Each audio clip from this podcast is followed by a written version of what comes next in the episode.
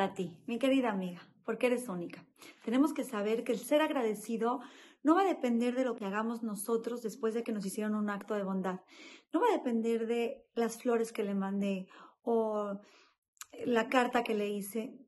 La verdadera forma de trabajar nuestro akaratatov, nuestro agradecimiento, no es cómo lo demostramos, que hay que demostrarlo, sino lo que sentimos.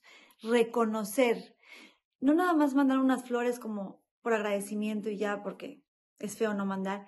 Sentir el el reconocimiento de que hicieron algo muy bueno por nosotros, de que hicieron algo bueno por nosotros, que hubo un acto de bondad hacia nosotros, que recibimos del otro, tener la humildad de saber que recibimos, que sí hicieron, que en el momento en el que vamos a comer a casa de alguien, no pensar, ya, solamente puso un lugar más, no, buscar los detalles, ver de verdad lo que existió detrás de.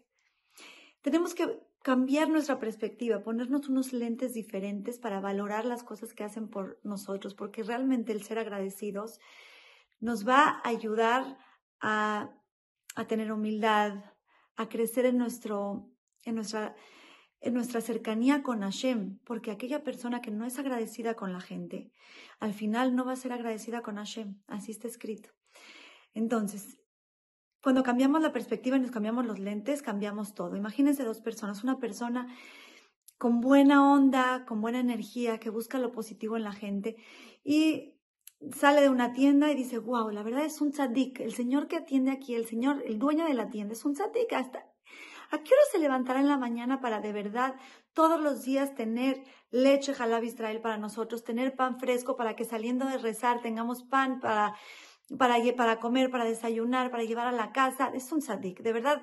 Aparte todo organizado, todo bonito para que lleguemos y veamos una tienda bien eh, agradable para dónde comprar. Perfecto. Pero hay otra persona que sale de la tienda y dice, no, de verdad que este señor es un malvado. Lo único que quiere es ganar dinero.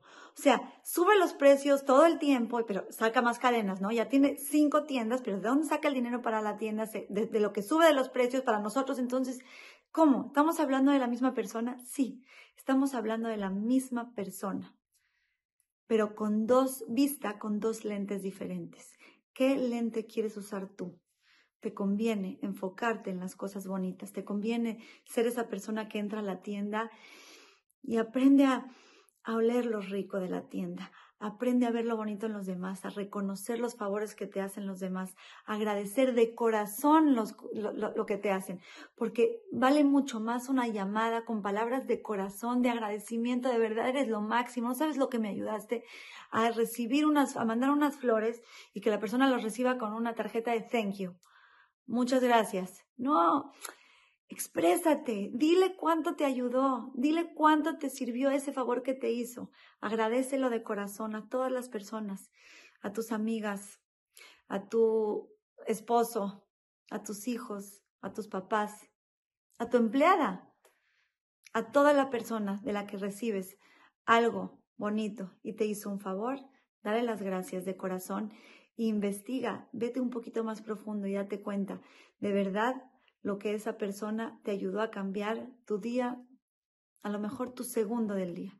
Pero ya por el hecho de haberte dado ese confort, esa ayudada, ese segundo, vale la pena agradecer. Y con esa manera, de verdad que automáticamente te vuelves más agradecida con Hashem y empiezas a ver sus bondades en todos lados. Así que, por mi parte, gracias por ser parte de mi vida.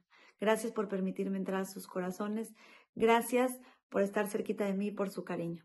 Las quiero mucho y les mando un beso.